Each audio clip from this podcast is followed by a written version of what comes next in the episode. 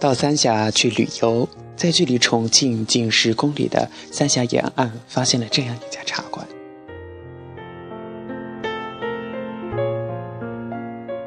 这家茶馆从外面看没有什么特别，但是，一踏进去就会发现里面不大一样。这茶馆内特别的安静，除了偶尔发出的茶具的碰撞声，就是鼓鼓的煮茶声了，很少能听见茶客们的大声喧哗。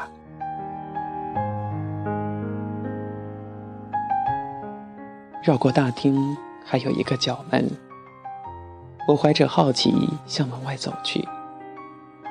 刚过角门，就发觉豁然开朗，那是一排走廊式的卡座。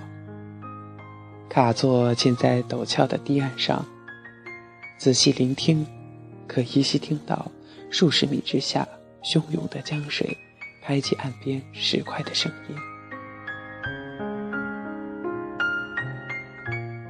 卡座面朝江面的方向开有小窗，推开窗户，就可以观看江上的来往船只和浩渺的烟波。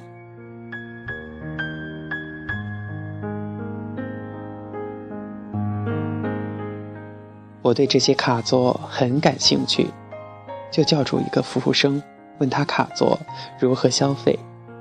服务生告诉我，这里的消费。是外面包厢的五倍，是大厅的六倍。我不禁大为惊奇，这样一些卡座看起来十分普通，只不过是临江而设，难道就能高出其他卡座这么多吗？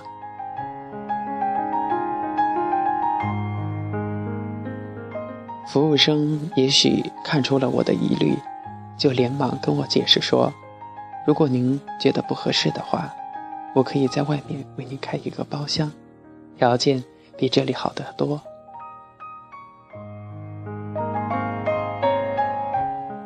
比这里要好得多，我不禁更加疑惑，就禁不住问道：“那还有谁多花那么多钱到这些卡座上来喝茶呢？”听了我的疑问，服务生笑了。他对我说：“先生，你一定是误会了。所有到这些卡座来的人都不是喝茶的，而是过来发呆的。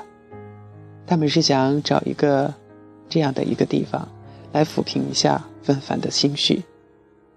每天都有好多人提前预定这些卡座，然后驱车数十公里，或者是数十里，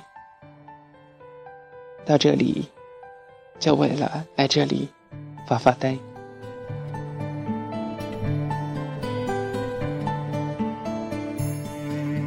这让我大为惊讶。竟然还有这样的发呆卡座，我不禁为茶馆老板的高明创意竖起了大拇指。没想到这位老板不仅懂得茶道，而且深谙人心啊！据说，正因为有了这家茶馆。而使发呆成了一件非常时髦的事情和享受。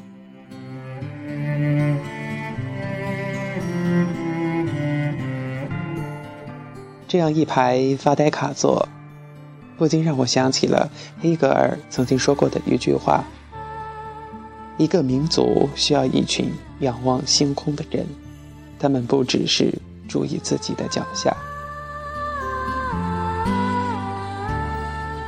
其实，我们每个，我们每个有梦的人，都是一位行者。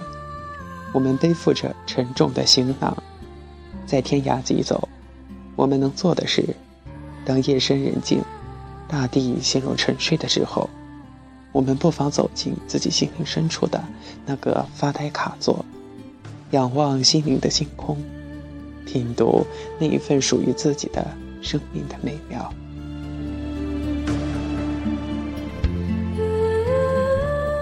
也许我们曾经把太多的生命时光交给了物质，那么，我想从现在开始，我们要释放一段时光给心灵了。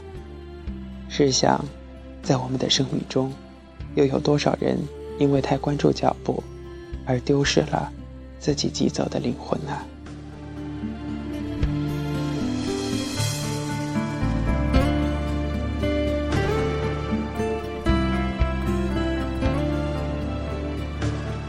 亲爱的听众朋友，您好，这里是荔枝 FM 八五零幺三指尖流年，感谢您收听，请为你的心灵释放一段时间，再见。